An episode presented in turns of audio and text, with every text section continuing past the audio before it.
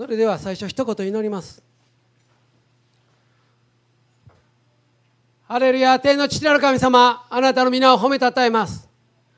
今日あなたご自身が一人一人をあなたの身元に導いてくださいました。そして今一人一人の上にあなたの聖なる霊を豊かに注いで知恵と啓示の御霊を豊かに注いで一人一人にあなたがお語りになりたいことを語ってくださる。示してくださる。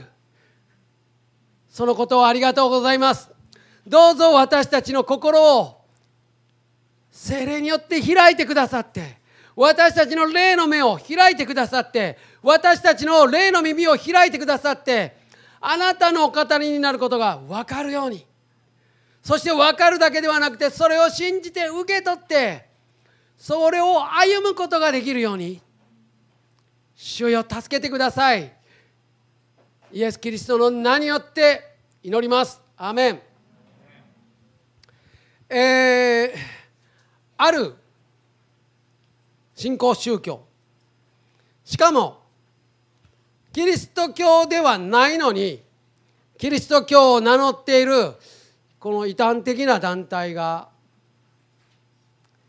この今日読んだ聖書箇所を引用して勝手な解釈をしてだから財産の多くを献金するのはいいことなんだと自己弁護をしてたんですよね。これは大変な間違いですよ。聖書の言葉は前後の文脈の中で判断しないとダメですよね。またその当時のいろいろな特殊な事情という文脈の中でも判断しないといけない。また歴史的な文脈の中でも判断しないと。そして創世記から目次の幕まで聖書全体の文脈の中で判断し解釈しないと。ある部分だけを切り取ってきて勝手な解釈をして自分たちの都合のいいように使ってはいけません。イエス・キリストが公の生涯を始める前荒野で悪魔の試みを受けた時なんと悪魔は聖書の言葉を使ってイエス様を試みたんですよ。聖書の言葉をそのように悪用することもできるということですよ。だから気をつけないと皆さんね。何でも聖書の言葉あの語ってるからとかキリスト教や言うてるから言うて信じたらどえらい目に遭うよ。僕がね高校卒業して柔道整復師の専門学校行ってる頃まだ18歳19歳の頃ですよ。誰か今度60歳でバラしたけどね。あみんな知ってるか。18歳19歳の頃があったよ僕にも。あったね。あったあった。誰しもあった。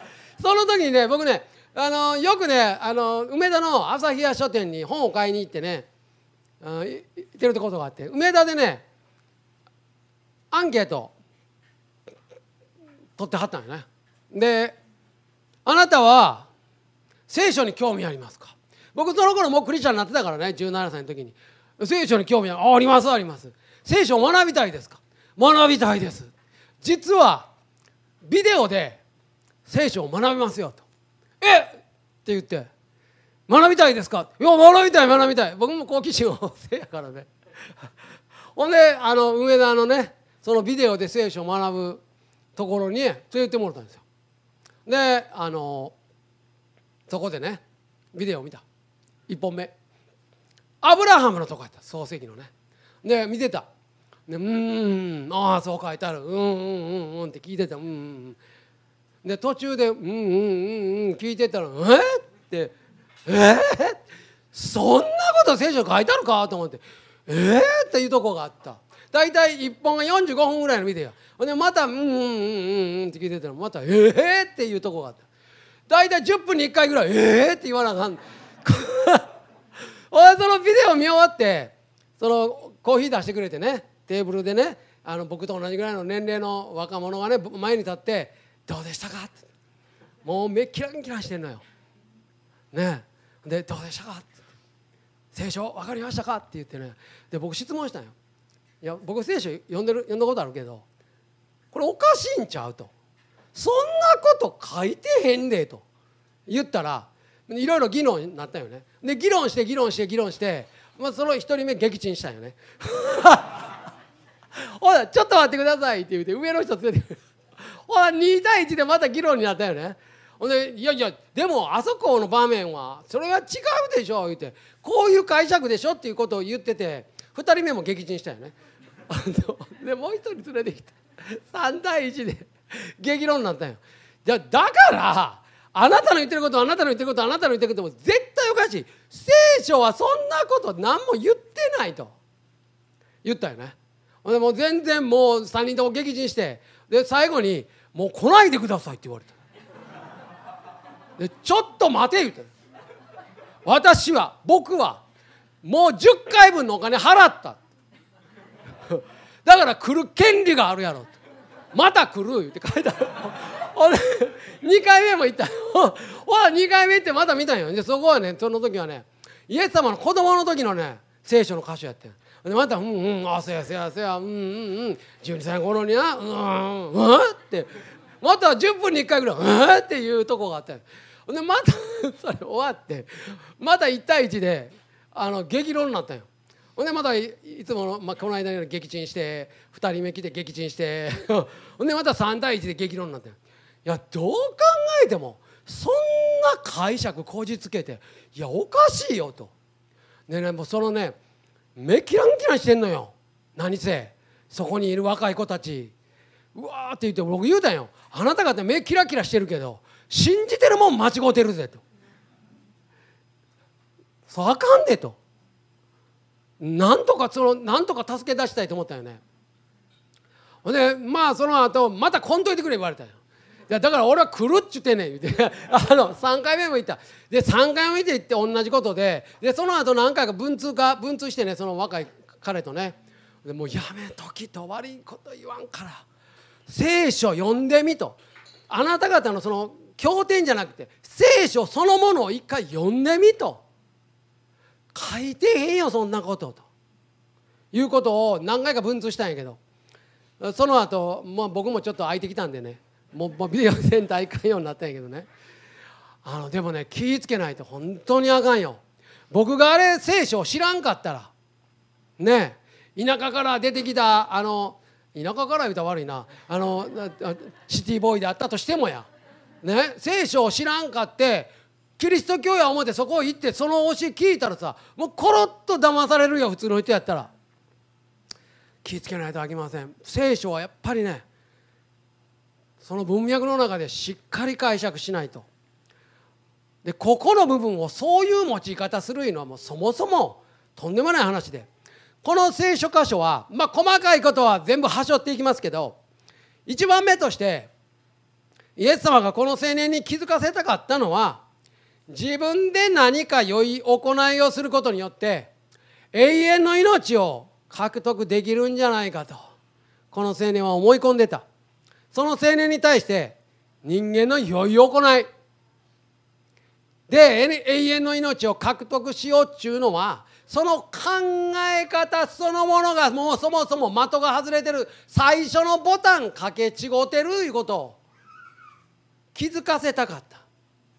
そもそも永遠の命っていうのは人間の良い技によって獲得できるものではなくて罪と呪い死と滅びからの救いはあくまで神様ご自身がされた恵みの技によって与えられるもんだということを気づかせたかったのよ。この問答の中で2番目にイエス様が気づかせたかったのは19章の20節でねこの青年はねイエス様に言ったんよ。私はそれら全てを守ってきました。すごいね。これ言えちゃう？すごいね。そしてこの青年は言ったんよ。何かまだ欠けているでしょうか？言えちゃう。すごいよこれ。イエス様前にこれ言えちゃう。これ言えちゃう青年はね多分ですよ。こう思っていたでしょう。自分は神に祝福された結果としてお金持ちになったしそれなりにある程度貧しい者たちにも施ししてるしまあまあええ人間の一人かなと。永遠の命もらってもええんちゃう？日本人の中にはこういう考え方あるんよね。まあまあ良い人間やったから。まあまあ悪いこともせずええことまあまあそこそこええ人間やったから。もう死んだら極楽いけるんちゃうと。みたいなことを漠然と思ってる方が結構いるんですよ。だからあの「はよお迎え来て言うてんねん」とか言うのよねいやお迎え来たらどうすんやろうと思って。この青年もそのように自負していたように推測僕はできます。自分は良い人間だ。ただね自分は良い人間だと思ってるこの青年の中に富にお金に執着してそれを手放すことができない。神様よりお金に依存してしまっている。そういうもう決定的な自分ではそれどうすることもできひんのよね。そういうもう決定的なもう賭けというかもう本質的な問題よね。いうことがあるということを気づかせようとした。自分は自分の力で自分を救うことができないほどに罪あるもの。ちょっとぐらいね欠けてるところちょっとぐらい埋めたぐらいでどうにかなるもん違うよということを彼に知ってほしかった。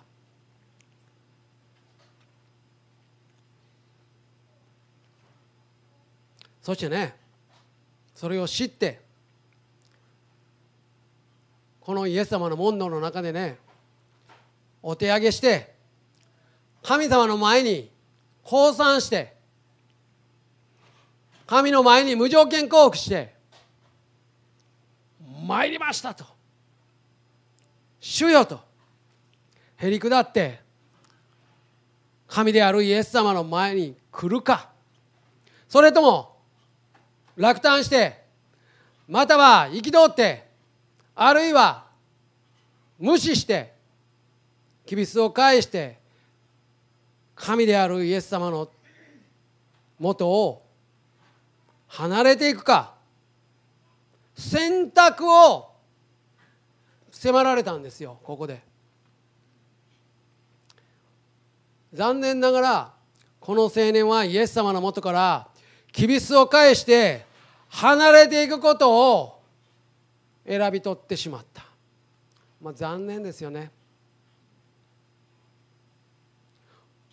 ねこの時ねこの青年がね「参りました主よ私にはそれはできません」私を憐れんでください。イエス様私を救ってください。永遠の命を主よお願いします。言うてもうしがみついたらひれ伏したら救われたんですよ。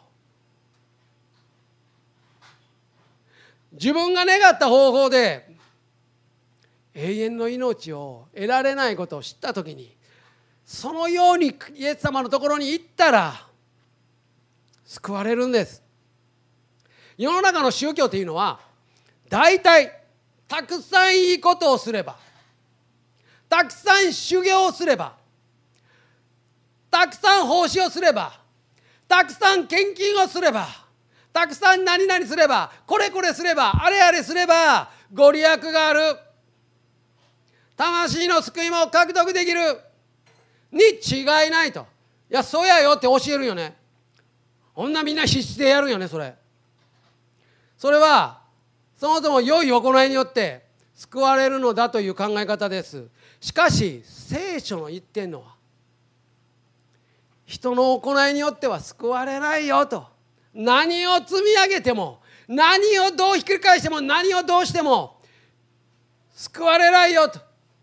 神の恵みの技によってただそれを信じて受け取るそのことによって与えられるんだよと聖書は言ってるんですよ。エペソ書の2章8節出してください。この恵みの家にあなた方は信仰によって救われたのです。それはあなた方から出たことではなく神の賜物です。行いによるのではありません。誰も誇ることのないためです。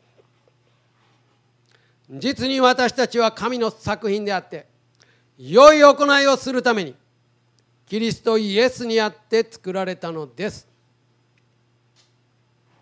神は私たちが良い行いに歩むようにその良い行いをあらかじめ備えてくださいました人の行いによらずイエス・キリストのね十字架と復活の恵みの技を「わあ主よありがとう私のためですね」と言って受け取ることによって救われる永遠の命が与えられる。そして救われて永遠の命が与えられて精霊が私たちのうちに住んでくださって内側から主が作り変えてくださる時にいろんないろんな縛られているもの執着自己中心罪そういうものから解放されて自由にされていくんよね。これ永遠の命の結果でしかない。救いの結果でしかない。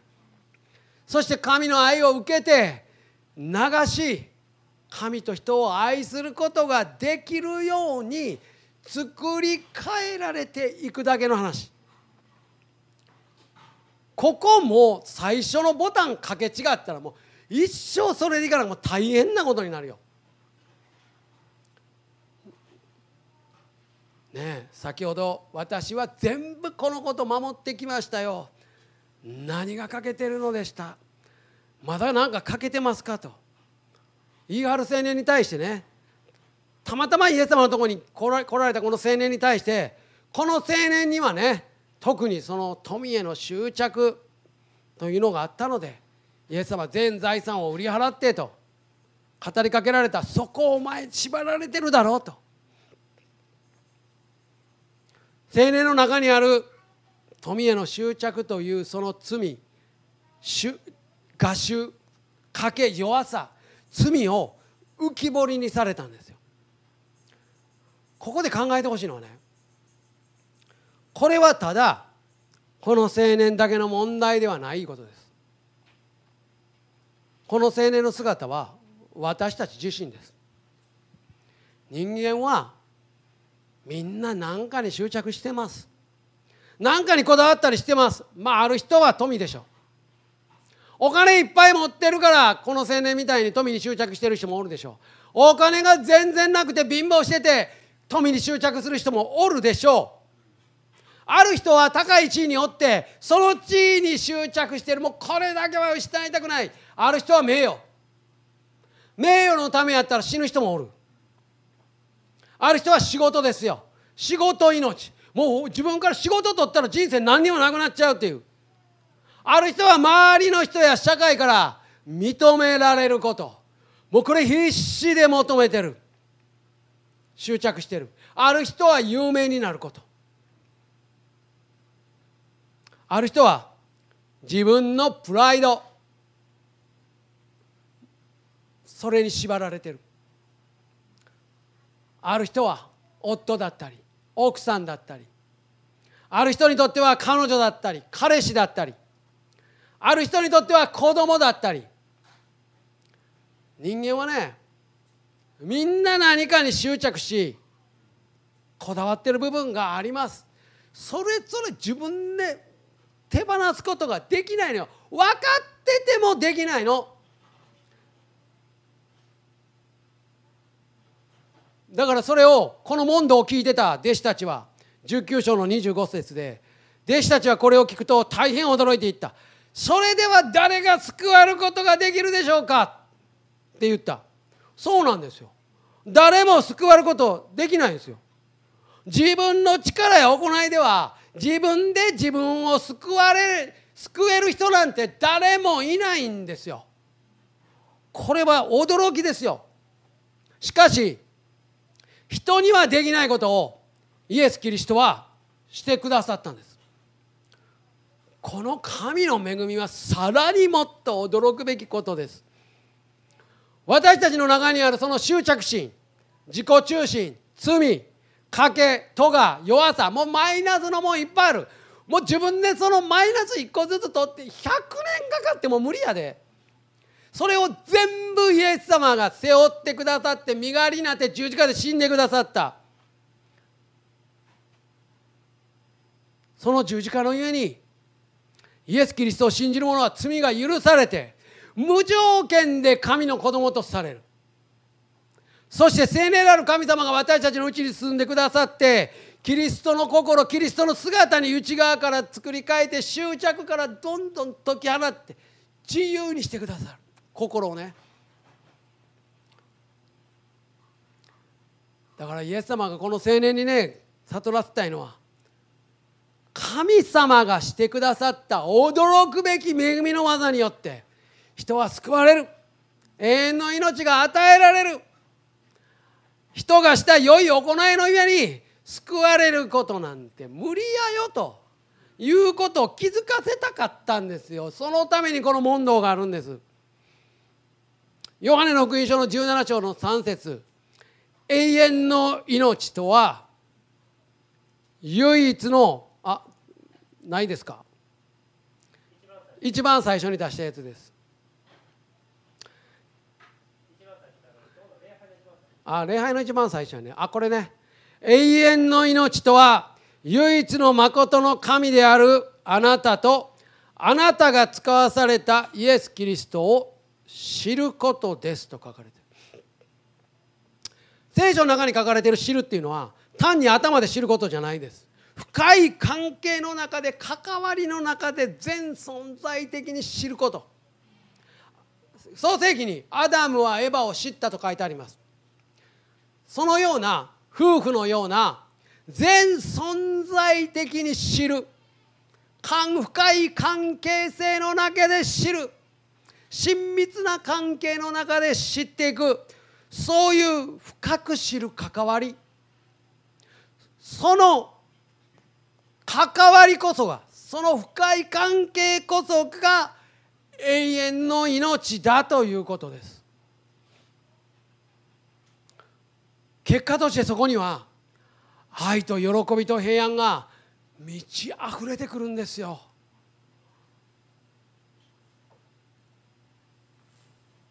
永遠の命がね与えられるとね内側から溢れてくるんです。その証をね全存在をもってしてくれたのが藪由香子さんでした。いつもねそこにね。車椅子でね来てね。もうニコニコ笑って礼拝してはりました。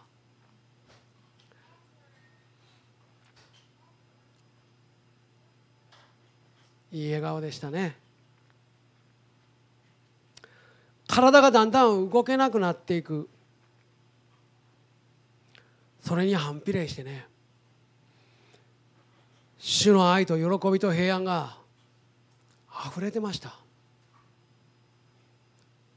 主の栄光救い永遠の命その愛喜び平安それがどれほど力強いものであるかということを身をもって表しておられた。最初来られた時言ってありました。怖い。自分の体がだんだん動かなくなっていくのが怖い。手が動かなくなっていく。喋れなくなっていく。最後は呼吸できなくなる。もう怖い怖い怖い怖いって言うてありました。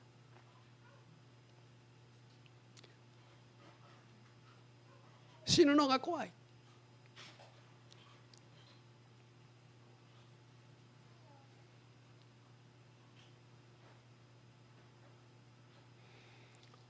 その由香子さんが YouTube でたまたまねこのストリーミングを B1 のストリーミングを見られて。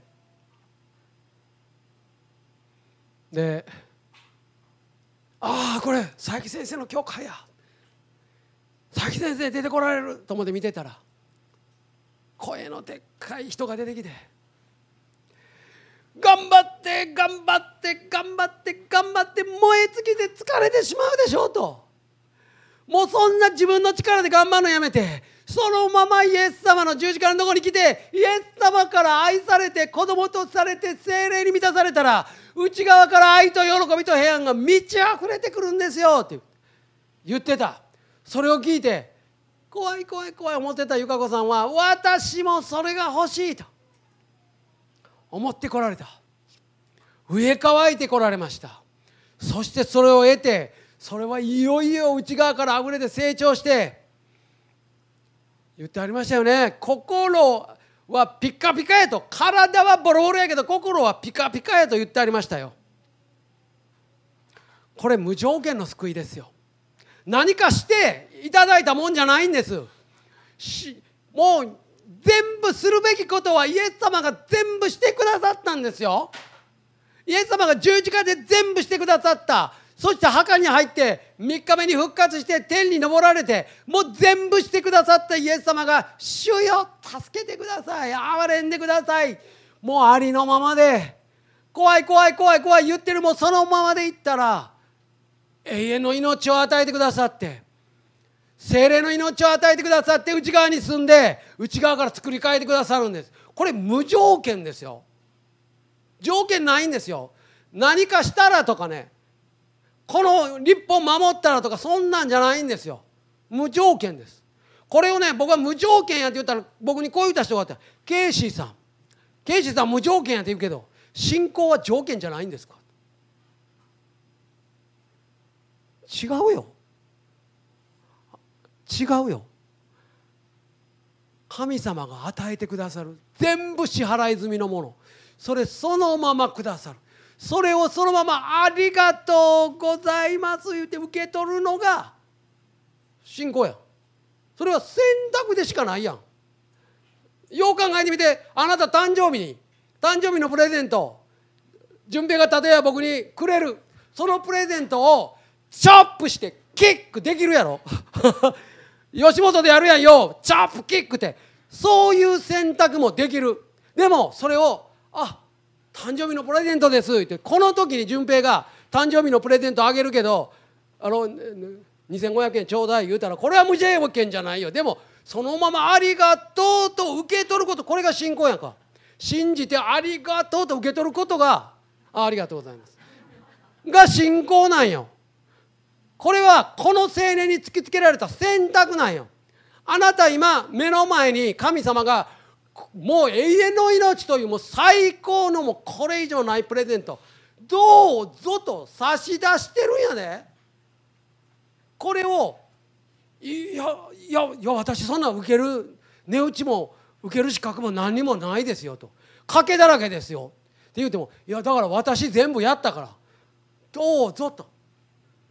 言ってるのありがとうございます。って信じて受け取る。これが信仰や。あなたの選択や。それをいらんっていうこともできる。でもありがとうございますって受け取ることもできる。でも与えられるのは無条件や。だってイエス様は命落とされたやもんそのために。支払い済みやから全部。賛美チーム総額をお願いします。この青年にイエス様が選択を与えられた。どうやと。イエス・キリストから与えられたこの恵み。もう驚くべき恵みですよ。誰も考えつかへんよこんなこと。神様ご自身があなたの罪を背負って身代わりになって死んでくださるなんて人間の頭で考えつかへんよ。それを神様してくださった。もう驚くべき恵みです。それが自分の側の何者でもないことを知ってほしいんです。そしてその恵み救いを永遠の命をそのままあなたは「ありがとうございます」と言って受け取る。そのことを今神様望んでおられるんです。まあこのメッセージを聞いてる人の中にはねストリーミングで聞いておられる方もいると思うんですけど今まで自分の力でね一生懸命人生頑張って生きてきた。自分の力で自分のね心の中にあるいろんな問題いろんなこと人生のいろんなこと何とかしようとしてきた。自分の努力で何か得ようとしてきた。人もおられると思います。でもまずこのイエス様が無条件で与えてくださる恵みとして与えてくださる永遠の命を受け取ってください。そこから始まるんです。ですのでそんな神様がおられるんやったら私を救って私の心を自由にしてそんな愛と喜びと平安で満たしてくださる自由にしてくださる神様がおられるなら私も信じたいというそういう思われた方おられたらどうぞ今から私祈るので私の後に続いて一緒に祈ってみてください。そこから始まります。そこから一歩が始まります。恵みと救いと喜びの人生がそこから始まります。祈りますね。イエス様あなたを私の神として信じます。私の心の中に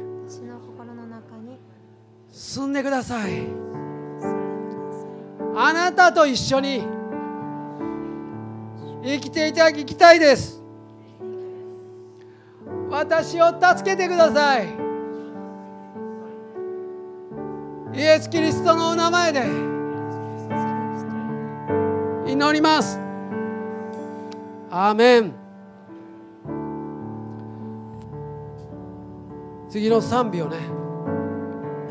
歌いながら主の恵み驚くべき恵みそれを感謝して褒めたたえてそれをそのままいただきましょう。聖書に書いてあります。イエス様言われました。私は恵みの上にさらに恵みを与える。